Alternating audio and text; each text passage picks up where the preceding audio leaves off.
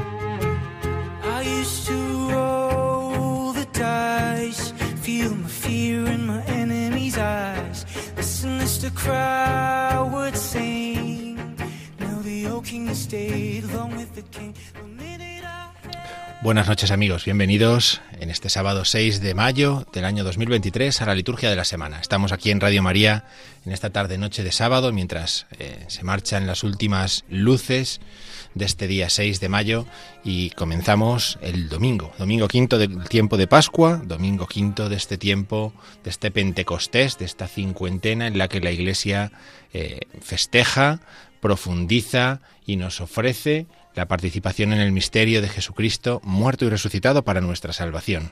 Quinto domingo de Cuaresma.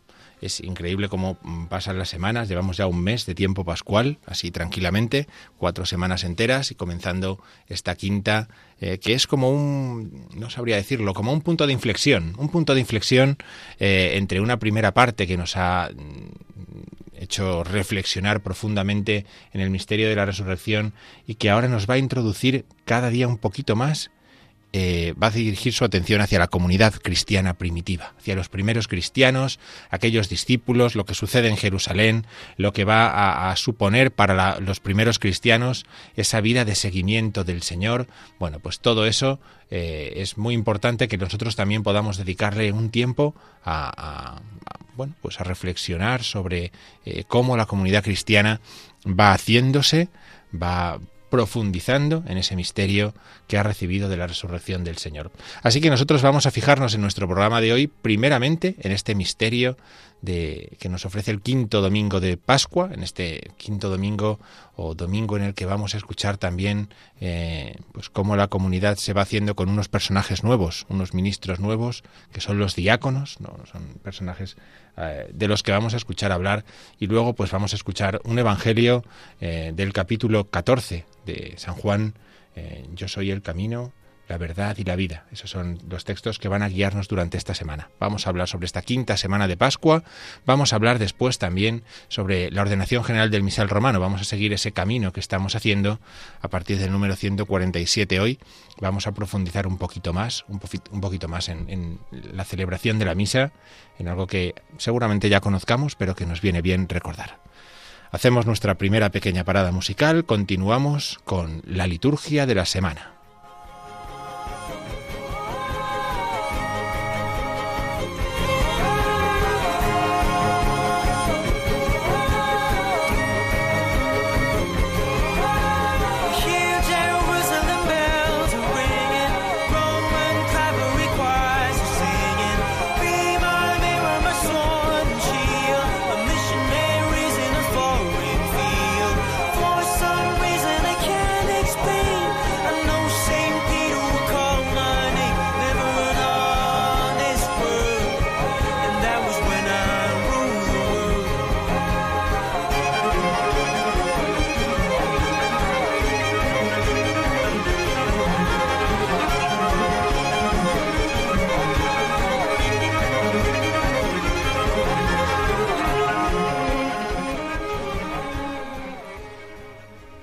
Muy bien, pues quinta semana del tiempo pascual, quinta semana que de este tiempo en el que seguimos caminando a la luz del Evangelio según San Juan. Eh, no hay ninguna duda, ya llevamos cuatro semanas haciendo este camino, ya sabemos la importancia que tiene el Evangelio según San Juan para el tiempo pascual o que tiene, eh, bueno, pues para nosotros eh, que podamos aprender bien, que podamos aprender bien eh, pues lo, que supone para la comunidad cristiana releer a la luz del Evangelio según San Juan el misterio de la Pascua. Vamos a mm, continuar con ese camino que hacemos al principio de nuestro programa recorriendo el calendario litúrgico, eh, recorriendo las lecturas de, de, cada uno de estos días de esta quinta semana de Pascua con las lecturas de, ya, ya podemos decir, de hoy domingo, de este quinto domingo de Pascua. Hechos 6, 1, 7 es la primera lectura. Recuerden que la primera lectura en el tiempo pascual es siempre el libro de los Hechos de los Apóstoles. El libro de los Hechos de los Apóstoles que nos ofrece cómo se va fundando la comunidad cristiana primitiva, cómo se va haciendo esa comunidad y cómo esa comunidad cristiana va anunciando el Evangelio, anunciando la buena noticia de Jesucristo desde Jerusalén y hacia todos los lugares. Hoy estos versículos nos muestran cómo la primera comunidad cristiana se encuentra ante la necesidad de quien atienda a los pobres y a las viudas en el servicio diario. Y entonces aparecen los diáconos. La comunidad elige a siete, Felipe, Prócoro, Nicanor, Timón, Parmenas y Nicolás, prosélito de Antioquía, para que ellos sean los eh, diáconos cuiden de la comunidad cristiana primitiva. este ministerio a partir de entonces formará parte del pueblo de Dios, formará parte de la vida de la Iglesia y formará parte también de la tradición de la comunidad cristiana. El salmo con el que responderemos a este misterio de los diáconos, a este misterio de los ministerios que van surgiendo en la comunidad cristiana, que tu misericordia, Señor, venga sobre nosotros como lo esperamos de ti. Muy bien. Y el Evangelio, como decíamos antes, es Juan 14, 1, 12. Jesús con sus discípulos en los discursos de despedida, unos discursos que se entienden muy bien cuando reflexionamos en que ya estamos en esa parte eh, segunda de la Pascua, ya estamos mm, al fondo contemplando el misterio de Pentecostés. Nos queda ya más cerca el Pentecostés eh, de los 50 días que el Pentecostés que escuchábamos en el Evangelio del primer domingo eh, de Pascua y del segundo domingo de Pascua, de ese don del Espíritu Santo. Y ahora ya sí que la Iglesia empieza a reflexionar con los discursos de despedida.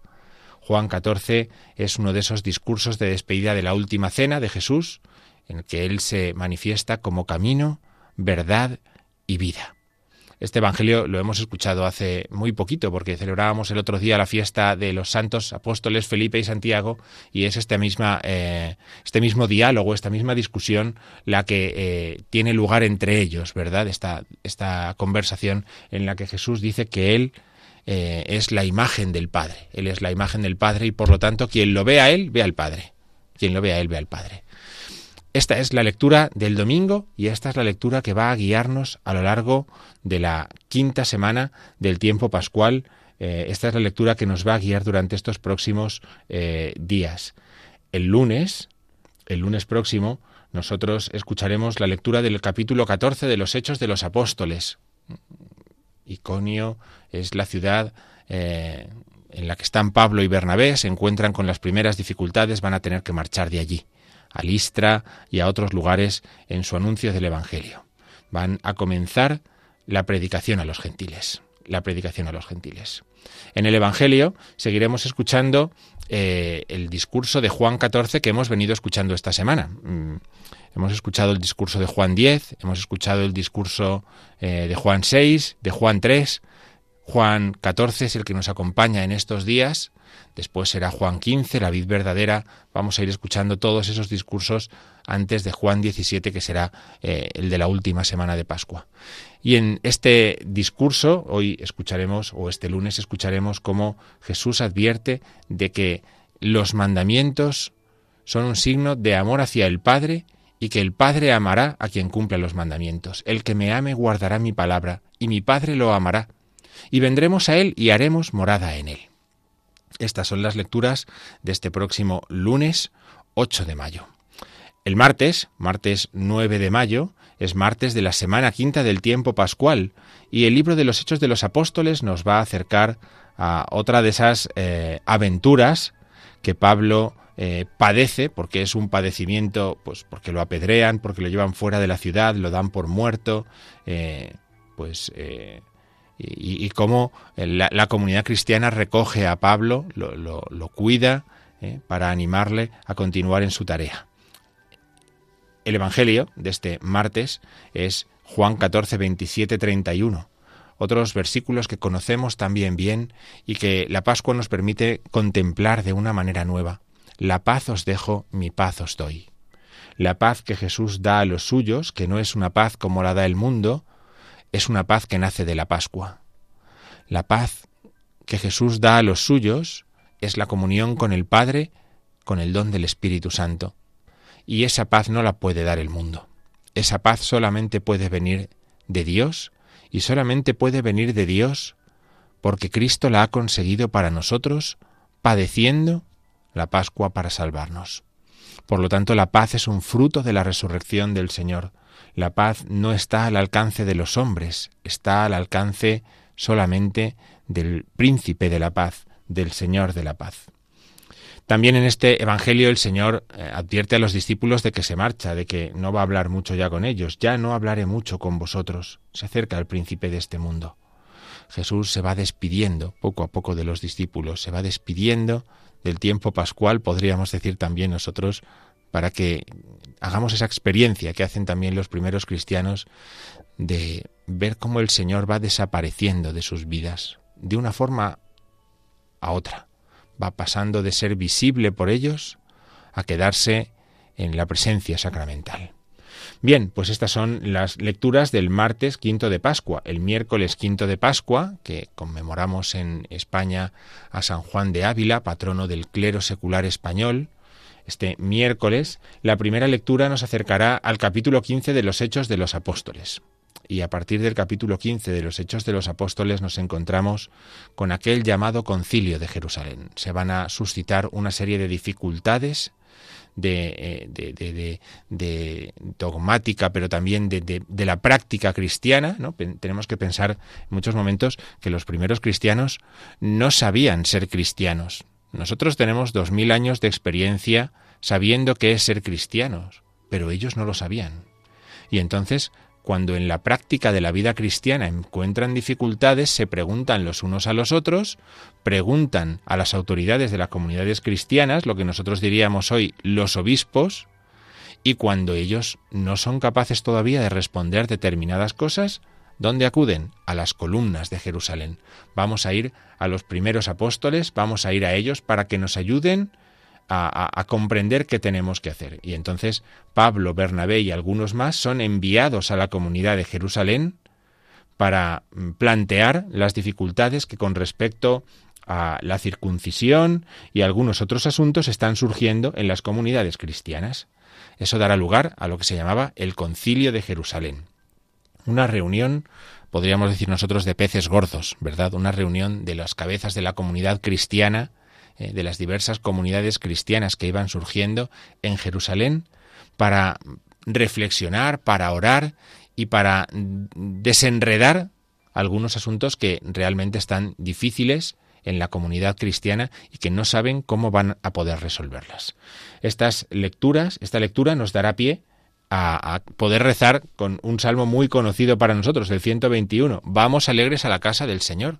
Vamos a Jerusalén porque en ella están los tribunales de justicia, pero los tribunales de justicia se han transformado. Los tribunales de justicia ahora son los apóstoles, que son los que van a iluminarnos, los que van a ponernos en comunión, los que van a hacer de nosotros una ciudad, parte de una ciudad bien compacta, una ciudad que sabe cuál es la ley del Señor y sabe además aplicarla según el amor del Señor. Y en el Evangelio, como decíamos antes, en el Evangelio vamos a escuchar este próximo miércoles los primeros versículos del capítulo 15 según San Juan. Yo soy la verdadera vid, mi Padre es el labrador. Estos son los versículos con los que el Señor advierte en Juan 15 con un nuevo yo soy, ¿verdad? Yo soy la verdadera vid. Cristo es la verdadera vid porque Él nos puede dar la savia que nos da la vida eterna, el don del Espíritu Santo. Lo ha obtenido en la Pascua, lo ha obtenido en la Pascua. Por eso releer el capítulo 15 a la luz de la Pascua nos ayuda también a nosotros a comprender que nosotros estamos vivos por el don del Espíritu que hemos recibido en la Pascua. El jueves, jueves 11 de mayo, la primera lectura del capítulo 15 de los Hechos de los Apóstoles continúa este concilio de Jerusalén. En este concilio vamos a escuchar intervenir a Pedro. Pedro va a explicar cuál es la situación a la luz del Evangelio de los que se convierten a la fe cristiana. Y, junto con Pedro, otros, Santiago, al que hemos celebrado también en estos días, Santiago, pues tomará la palabra para declarar qué es lo que tiene que hacer la comunidad cristiana. Esto es una maravilla. Esto es una maravilla, que los cristianos puedan saber gracias a sus pastores qué es lo que tenemos que hacer en cada momento y ante cada circunstancia de la vida es una maravilla. Por eso el Salmo nos dirá, contad las maravillas del Señor a todas las naciones, porque somos conscientes de que es una maravilla que el Señor pueda instruirnos, que pueda iluminarnos, que haya dado cauces a la comunidad cristiana para que pueda seguir en su camino de seguimiento al Señor. Contad las maravillas del Señor a todas las naciones. Y en el Evangelio, pues tres, tres versículos, nada más tres versículos, también del Evangelio según San Juan, que continúan los, las lecturas del miércoles, del día anterior. Como el Padre me ha amado, así os he amado yo, permaneced en mi amor. Estas lecturas del capítulo 15 son todas de una gran riqueza, de una gran profundidad. Permanecer en el amor del Señor significa permanecer en el amor del que ha entregado la vida por nosotros, del que ha entregado la vida para darnos vida. Por eso, ese es el amor que el Padre ha manifestado por medio del Hijo y es el amor en el que los hijos tienen que permanecer. Y ahí estamos unidos a Él. El viernes es viernes de la quinta semana del tiempo pascual y en este viernes de la quinta semana del tiempo pascual escucharemos la conclusión del concilio de Jerusalén. Y una vez concluido este concilio, vamos a ver cómo los discípulos vuelven, cómo Pablo, Bernabé vuelven a Antioquía a contar a la comunidad qué es lo que se ha decidido, qué forma de funcionar más, eh, más eclesial, qué forma de funcionar más buscando todos los unos el beneficio de toda la comunidad cristiana. Eh, esto es lo que vamos a ir escuchando en estos próximos días. Y por eso es necesario dar gracias a Dios. Te daré gracias ante los pueblos, Señor, diremos en el Salmo.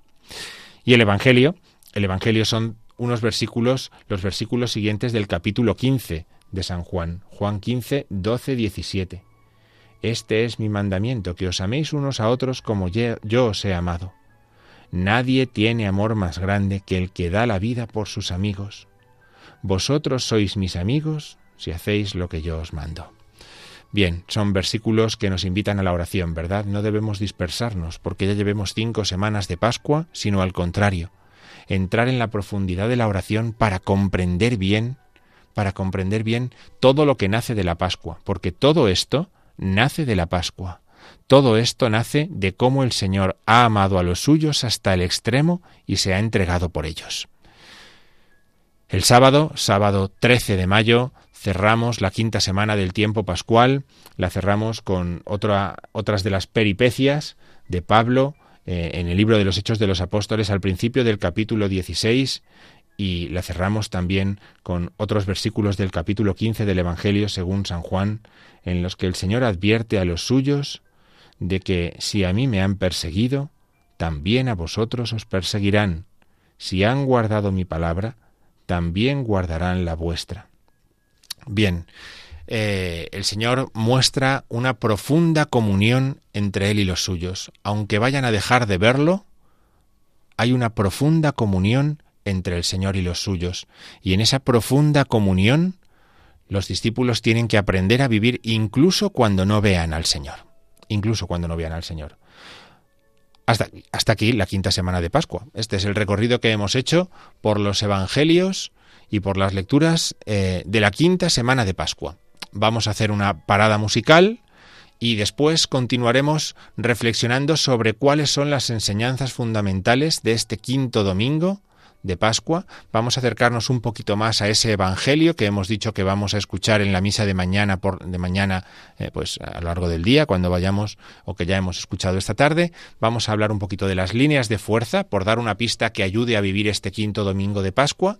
Eh, después de escuchar una breve eh, un canto típicamente pascual. Vamos a escuchar un himno de Pascua eh, de estos que se cantaban antiguamente y que nos va a servir para profundizar también en la teología de la Pascua, en la teología del misterio del Cordero que ha sido entregado por nosotros para nuestra salvación. Escuchamos a Cena Magni Providi y continuamos aquí en la liturgia de la semana.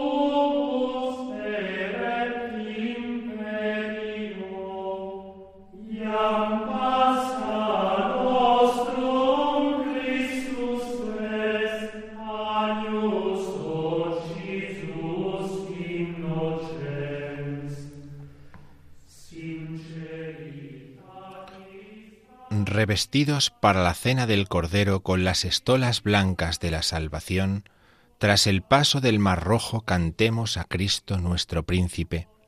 Él ha querido que gustando de su sangre rosada y de su cuerpo sacratísimo, inmolado en el ara de la cruz, pudiésemos vivir la misma vida de Dios. Protegidos frente al ángel devastador, durante la noche de la Pascua, hemos sido liberados del áspero yugo del faraón.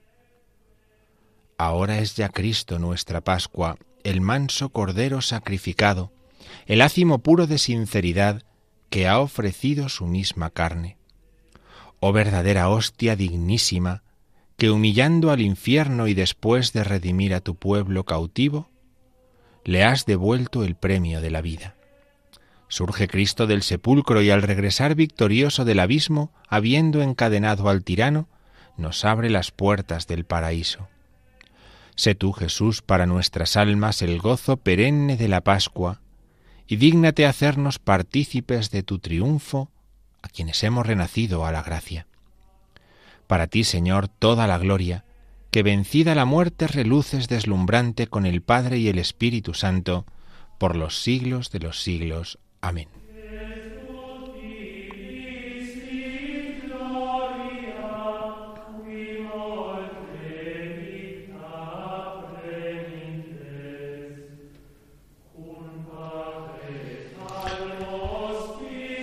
Muy bien, pues este es un himno mm, ambrosiano del siglo VI que en España, sobre todo en España, eh, se canta en la liturgia hispánica eh, pues en el tiempo de Pascua. Es un canto para el tiempo de Pascua, es un canto para profundizar en los elementos típicamente pascuales, también elementos que nosotros conocemos bien de nuestra liturgia, el cordero, el elemento del cordero fundamental, el paso del mar rojo como anuncio de la Pascua. Pensemos que estamos en un himno de vísperas del día de Pascua, cuando se ha rezado, se ha escuchado en la vigilia pascual ese paso del mar rojo de la comunidad cristiana, la victoria sobre el faraón, el cordero sacrificado, los ácimos, ¿eh? cuántos elementos eh, típicamente pascuales, los sacramentos, el bautismo. Bueno, es, una, es un himno eh, ad cenam, ad cenam Agni Providi, digo, por si alguien quiere ponerse a googlear, ¿no? a buscar en Google eh, Adcenam Agni Providi y escucharlo otra vez o encontrar alguna traducción del latín que le ayude como esta que hemos, que hemos eh, ofrecido nosotros, pues también a, a profundizar en la teología y en la espiritualidad propia del tiempo pascual, porque para eso tenemos 50 días, para profundizar en todo lo que la Pascua nos ofrece. Así que Adcena Magni es un himno típicamente pascual que nos introduce en una pequeña reflexión que queremos hacer eh, sobre las lecturas, eh, sobre el Evangelio principalmente, pero sobre las lecturas de este quinto domingo de Pascua, por si nos ayudan también a nosotros a, comprender mejor, a saborear mejor lo que vamos a escuchar mañana en la misa como mm, hemos escuchado en el Evangelio, que hemos dicho antes que es Juan 14, eh, nos encontramos ante algo que la Iglesia, la joven Iglesia, la primera Iglesia, tiene que tener muy claro, y es que nadie puede llegar al Padre sin pasar por el Hijo. Este es un tema fundamental del quinto domingo de Pascua. O se va por el Hijo o no se llega al Padre. ¿Vale? Esto es un principio fundamental. Nosotros creemos que Cristo es el camino, la verdad y la vida. Y esto significa que no hay más camino al Padre que el Hijo. Cualquier camino o confluye en el Hijo o no es un camino que lleve al Padre. Para Cristo, cuando responde a esa pregunta de Felipe, muéstranos al Padre, que hemos, eh, hemos leído antes, muéstranos al Padre, es el momento en el que él tiene que recalcar la unidad que hay entre el Padre y Él. La Pascua nos ayuda a entender la unidad que hay entre el Padre y el Hijo. Es un tiempo para que podamos profundizar aún más en la intimidad que hay entre el Padre y el Hijo. El, Hijo está en el Padre y el Padre está en el Hijo. Para poder realizar grandes obras, para poder realizar las grandes obras que Cristo ha hecho, es necesario creer en la persona de Cristo y creer en Él en su unidad con el Padre. Por eso es mm, fundamental para una iglesia que quiere ser activa, pensemos en aquella primera iglesia, es fundamental tener bien clara esta unión entre la persona del Hijo y la persona del Padre, entre Cristo y el Padre. Pero como decíamos al principio también, el domingo quinto de Pascua ya empieza a anunciar una despedida de Cristo. Hasta ahora podemos decir que todo ha sido fijarnos en lo que nos ha traído la Pascua. Ahora vamos a fijarnos también en cómo la Pascua eh, se lleva, se lleva al Señor. ¿no? Entonces Jesús anuncia su marcha, anuncia que va a dejar a los discípulos en la tierra y que Él va a marchar a unirse con el Padre eh, definitivamente en el cielo. Cristo, que se ha mostrado como el instrumento para encontrarse con Dios, anuncia a la Iglesia que tiene que continuar ella el misterio de Cristo. No es la misma eh, Iglesia Cristo, pero tiene que haber una continuidad inseparable entre Cristo y la Iglesia. Cristo será la cabeza de la Iglesia y la Iglesia será signo de Cristo. En la Iglesia, por medio de la Iglesia, se puede conocer al Padre porque Cristo está unido a la Iglesia.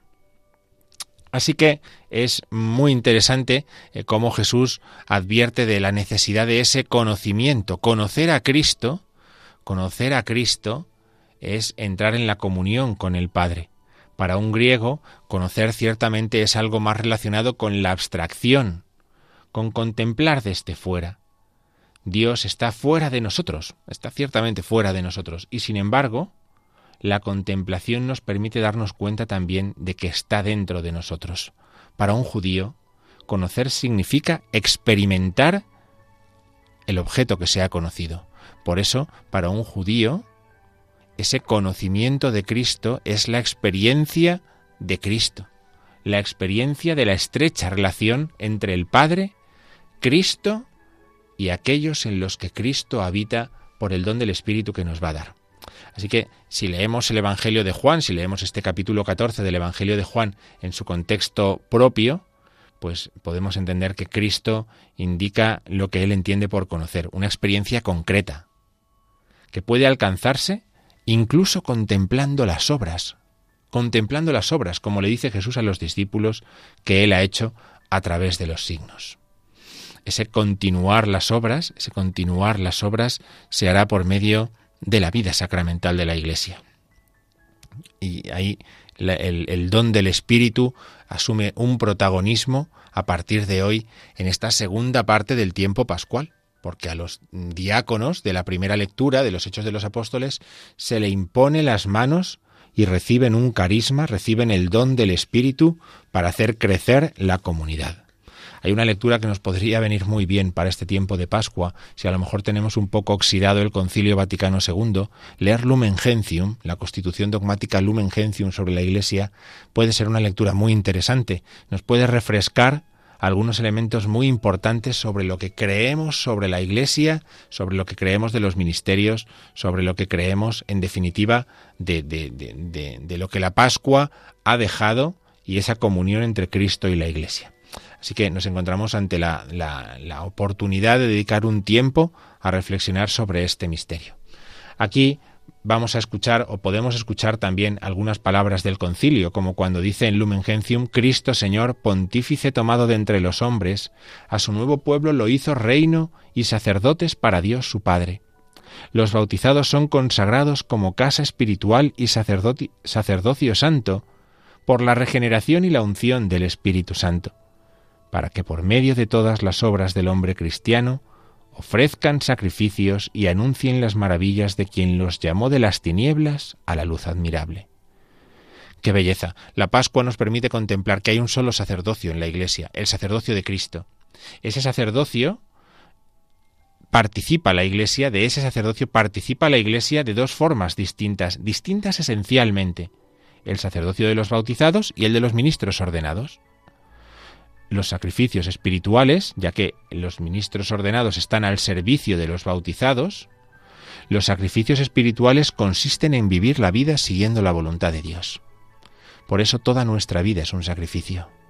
Toda nuestra vida es una ofrenda a Dios, porque toda nuestra vida está llamada a cumplir la voluntad de Dios. Los sacrificios no son solamente cosas puntuales que uno hace para agradar a Dios. Toda nuestra vida es un sacrificio de alabanza a Dios que le podemos ofrecer porque hemos recibido participación en su sacerdocio en el bautismo. Ese sacrificio espiritual está al alcance de todos, de todos los bautizados. Yo quiero hacer la voluntad del Padre. Yo quiero obedecer la voluntad del Padre y de esa forma hago de mi vida un sacrificio, una ofrenda que es agradable a Dios. Ese es el plan de salvación de Dios. Eso es lo que Él busca y eso es lo que Él quiere ofrecernos a nosotros. Bien, vamos a hacer una pequeña parada. Vamos a hacer una pequeña parada que nos va a servir para escuchar eh, la campaña de donativos de Radio María de cada mes de mayo. En, en, el tiempo de la Pascua, en el tiempo del mes de mayo, siempre aquí en Radio María hacemos una campaña que nos sirve no solamente para nosotros, sino para poder ayudar también eh, a comunidades cristianas, que tienen Radio María, una Radio María naciente y a las que hay que apoyar también para que puedan consolidarse. Países como el Congo, como Burundi, como Siria, como Irak, como el Líbano, pensemos qué importante puede ser para todos esos lugares poder consolidar una Radio María que les lleve su esperanza, que les lleve una esperanza cristiana en medio de tantas penurias y dificultades. A esto se destina la campaña de donativos de mayo. Vamos a escuchar ahora esta campaña en qué consiste. Aunque a veces nos parece que el hombre contemporáneo vive a gusto sin Dios, nuestra sociedad da muchos signos de un profundo vacío existencial que manifiesta que consciente o inconscientemente todo hombre sigue teniendo sed de amor, verdad, vida y belleza infinitas y eternas. En definitiva, tiene sed de Dios, un Dios que se ha acercado al hombre en Jesucristo. Por ello, escribe San Pablo, todo el que invoque el nombre del Señor será salvo. Pero el mismo apóstol se pregunta, ¿cómo creerán en aquel de quien no han oído hablar? ¿Y cómo oirán hablar de él sin nadie que anuncie? Radio María no tiene otro fin que el de responder a esa llamada y colaborar con la Iglesia en su misión evangelizadora en el mundo, en el que ya está presente en más de 80 países. Para que pueda seguir esa expansión en España y muchas otras naciones, realizamos nuestra campaña de mayo, en la que esperamos contar un año más con tu oración, sacrificio, testimonio y donativo. Colabora. Puedes hacerlo sin moverte de casa, con una simple llamada al 91 822 8010 o a través de nuestra página web www.radiomaria.es, donde verás los números de cuenta a donde podrás realizar una transferencia bancaria o a través de pasarela de pago con tarjeta. Además, tenemos disponible el método de pago Bizum. Radio María, enviada a anunciar la buena noticia al mundo entero.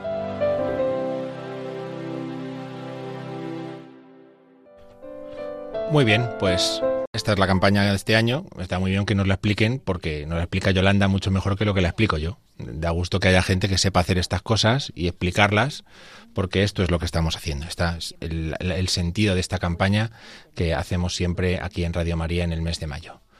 Bien, vamos a continuar con nuestro programa, vamos a continuar con nuestra, eh, con nuestra, nuestra programación de este sábado 6 de mayo. Vamos a continuar con este programa en el que después de haber hablado del quinto domingo de Pascua, ya estamos más que preparados para ir a misa mañana y saber lo que vamos a escuchar, la importancia de la Pascua, de la comunidad, de eh, la presencia del Señor como camino, verdad y vida entre los suyos. Bien, pues ahora vamos a hablar un poquito del misal, ¿verdad? Estamos haciendo este recorrido eh, a saltos, ¿no? Bueno, a saltos no, a saltos no, porque vamos número a número fielmente, fielmente recorriendo la ordenación general del misal romano, pero lo vamos haciendo también cuando el año litúrgico y las fiestas del calendario litúrgico nos lo permiten.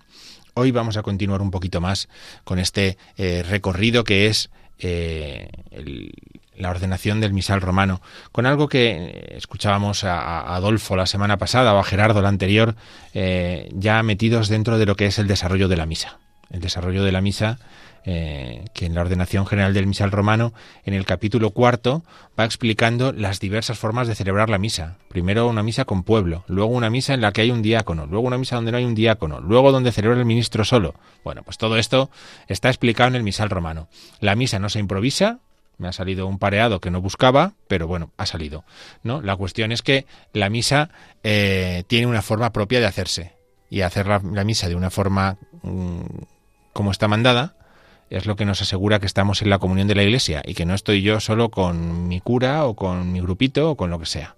Por eso el misal romano tiene tanta importancia y por eso la ordenación del misal romano es un texto a conocer no solamente por los curas, que evidentemente, sino es un texto a conocer también por los laicos, es una cuestión de responsabilidad, porque a veces nos puede parecer que es que el cura ha hecho algo que no tenía que haber hecho o no sabe, o que al cura se le olvidan las cosas y en realidad somos nosotros que no sabemos exactamente cómo tienen que ser las cosas en cada momento del año, sabiendo que la misa, pues aunque es siempre igual, no siempre es igual. Ya, ya nos entendemos, ¿verdad?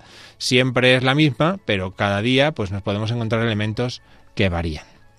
Bien, pues estábamos, después de esta introducción, estábamos hablando acerca de la celebración de la misa con un diácono.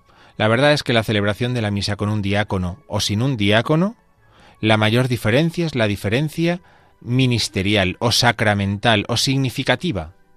Es decir, que haya un diácono nos permite ver los ministerios que tiene la Iglesia. Y esto nos viene muy bien cuando hemos, cuando hemos eh, empezado el programa diciendo que el quinto domingo de Pascua, la primera lectura que vamos a escuchar mañana, es la elección de los primeros diáconos.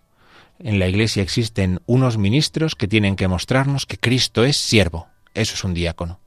Un diácono está para mostrarme que Cristo es servidor de los suyos. Por eso, que haya alguien que manifieste eso en la celebración de la Iglesia es un beneficio para todos, más allá de que haga muchas o pocas cosas, porque si vamos releyendo la ordenación del misal romano, nos vamos a dar cuenta de que la misa con diácono se parece bastante a la misa sin diácono. Y es por esto, porque lo fundamental está en la significatividad. En la celebración de la misa las cosas suceden por algo, y ese algo no me lo invento yo, que soy más piadoso que el que no se lo inventa. Ese algo nos lo dice la Iglesia. Y yo soy más piadoso en la medida en la que sé lo que la Iglesia nos dice y lo pongo en práctica. Porque la piedad es un gesto de obediencia que nos santifica. Pues dice el número 147.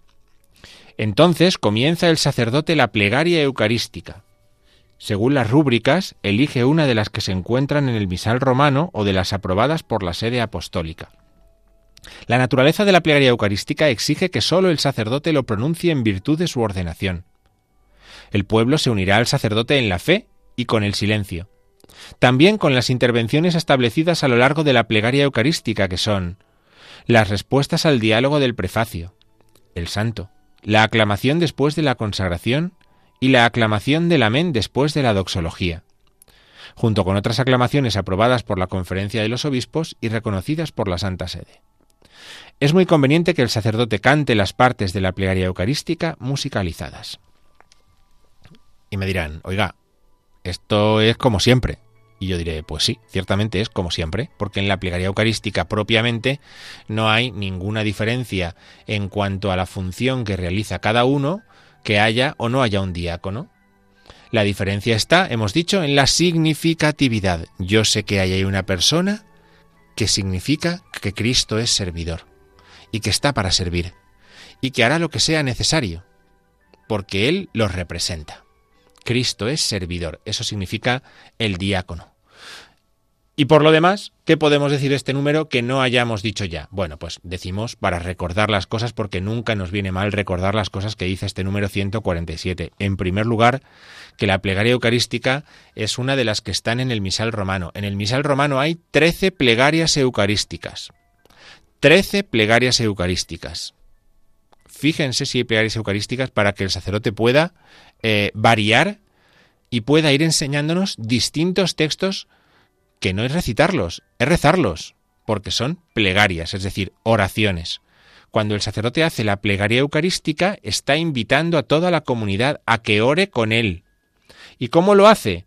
Pues lo hace con el silencio y lo hace en la fe.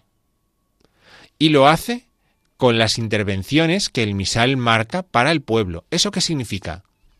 Que si yo soy un cura responsable, sabré cuál es la plegaria eucarística que tengo que coger cada día o que puedo coger cada día. Pero que si usted es un laico responsable, tiene que saber qué responder en cada momento, qué silencio hacer en cada momento y qué fe tengo que mostrar en cada momento.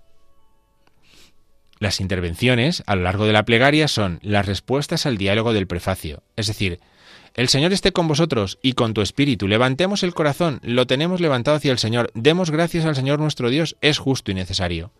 Esas respuestas las hago porque yo participo en esa oración.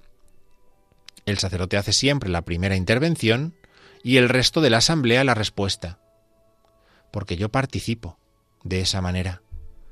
No digo, bueno, ya la hacen otros. Ya la hacen otros. No, no. Yo participo yo participo, yo rezo, vengo a rezar. Y la manera de rezar propia, la manera de rezar piadosa, la manera de rezar eclesial es hacer esas respuestas. También, sigue el, el, texto diciendo, también con el santo. Ah, muy bien, el santo, cuando el santo se cante, yo me uno al canto. Cuando el santo no se pueda cantar porque el coro hace un, santo especial o lo que sea, y no lo pueda cantar, pues yo me uno sabiendo que lo que están cantando es un texto que yo conozco. Santo, santo, santo es el Señor Dios del universo. Llenos están el cielo y la tierra de tu gloria. Osanna en el cielo. Bendito el que viene en nombre del Señor. Osanna en el cielo. Aprovechamos para recordar lo que dice la misma ordenación del misal, que los textos fijos no pueden ser cambiados. Si yo canto el santo, el santo tiene que decir lo mismo que dice el santo si lo recito y lo que tiene que decir es lo que el misal dice. Vamos, lo que les acabo de decir y hemos rezado de toda la vida de Dios como el santo. La aclamación después de la consagración. Muy bien, esa aclamación de las que sabemos que hay tres aclamaciones. Y, en último lugar, la aclamación del amén después de la doxología. Ven que bien, el amén final de la doxología, por Cristo con él y en él, el por Cristo con él y en él lo hace solo el sacerdote, aunque el diácono tome el cáliz y el diácono eleve el cáliz junto a la patena que eleva el sacerdote, ese por Cristo con él y en él lo hace el sacerdote. Y una vez que lo ha hecho el sacerdote, toda la asamblea responde Amén. Responde con convencimiento, con entrega, yo me ofrezco con Cristo por él y en él. Yo me ofrezco. No se hace en bajito, no se hace en silencio, no se, no se hace, sino que se hace. Y se hace además en voz alta, porque esa es la ofrenda, que yo después, dentro de un momento, ratificaré cuando comulgue. Esa es la ofrenda. Bien, esto es el número 147. Vamos a hacer una pequeña pausa musical, una pequeña pausa musical, y continuamos aquí en la liturgia de la semana.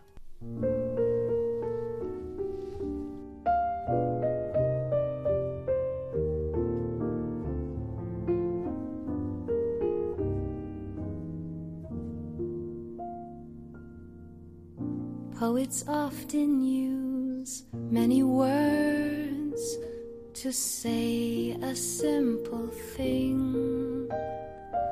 It takes thought and time and rhyme to make a poem sing.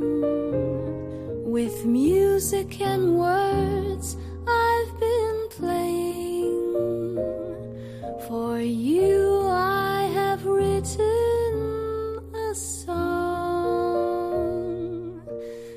sure that you know what I'm saying.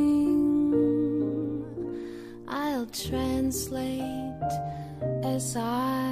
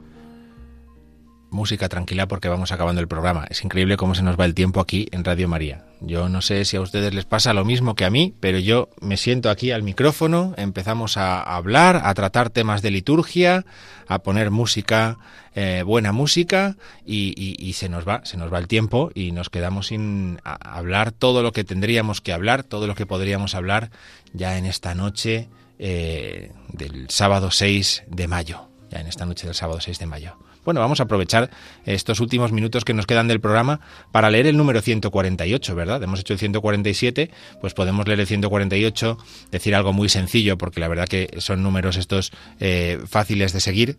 Y bueno, pues dice así el número 148.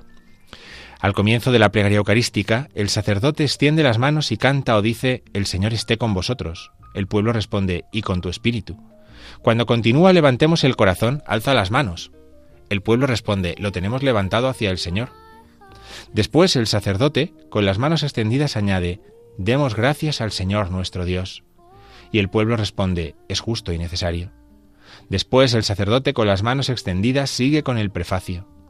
Cuando lo termina, junta las manos y canta o dice en voz clara, junto con todos los presentes, el santo. Bien, este número 148 del que ya introducíamos en el anterior, en el 147, lo conocemos bien, ¿verdad? Es un número que hace referencia a cómo eh, la gestualidad del sacerdote al principio de la plegaria eucarística nos ayuda a tomar conciencia de lo que está sucediendo. Señores, levantemos el corazón, pongamos atención aquí, levantemos el corazón, lo hemos dicho mil veces, no es nos levantamos del banco. Toda esta parte de la misa ya estamos de pie, hace un rato. ¿eh? Entonces, eh, de lo que trata es de que nuestra atención esté puesta en el Señor. Eso es de lo que va, de que nuestra atención tiene que estar puesta en el Señor. Y este diálogo, eh, diálogo lo que busca es invitarnos a la oración e invitarnos a la atención. Eso es lo que busca, que nosotros estemos centrados en lo que va a suceder, porque el sacerdote en el prefacio va a dar gracias a Dios por Jesucristo. Eso es todo, va a dar gracias a Dios por Jesucristo, porque ¿qué hacemos aquí nosotros? Dar gracias a Dios por lo que ha hecho Jesucristo. ¿Qué es la misa? El memorial de lo que ha hecho Jesucristo. Y el prefacio lo que hace es dar gracias por lo que ha hecho Jesucristo. Por tanto, nos encontramos con que el principio de la plegaria eucarística es un momento en el que el sacerdote, en nombre de toda la comunidad, va a rezar una oración muy importante porque nos va a explicar qué tenemos que agradecerle a Dios en Jesucristo.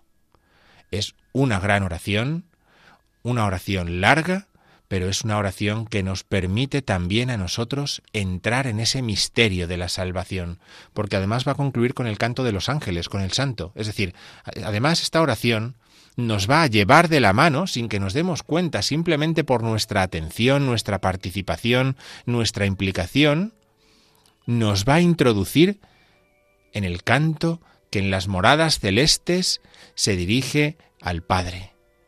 Santo, santo, santo nosotros vamos a ser introducidos a cantar junto con los santos porque somos conscientes de lo que hay en esa oración. Por eso nos quedamos con esta idea.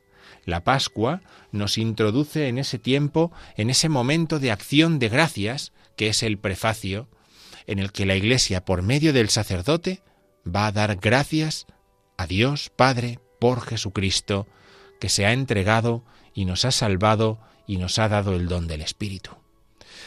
Esto es lo que dice el número 148 de la Ordenación General del Misal Romano, invitándonos a participar, a que el cuerpo rece en la celebración de la Iglesia. Bien, pues se nos acaba el tiempo. Vamos a poner un poquito de música para despedirnos y cerramos aquí la liturgia de la semana en Radio María. Sunday morning rain is falling. Steal some covers, share some skin. And clouds are shrouding us in moments unforgettable. You twist to fit the mold that I'm in. Things just get so crazy, living life gets hard to do. And I would gladly hit the road, get up and go if I knew that someday it would lead me back to you.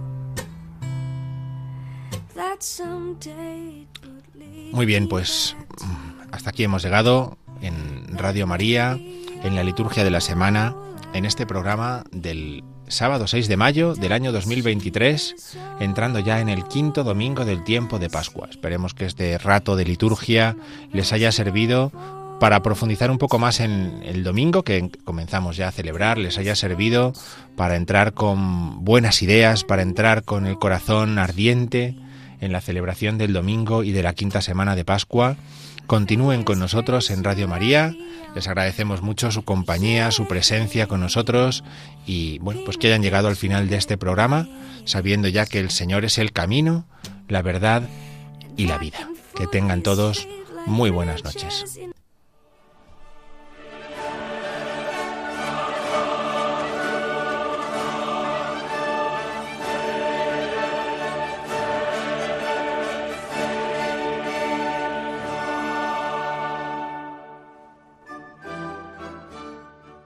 Han escuchado la liturgia de la semana con el padre Diego Figueroa.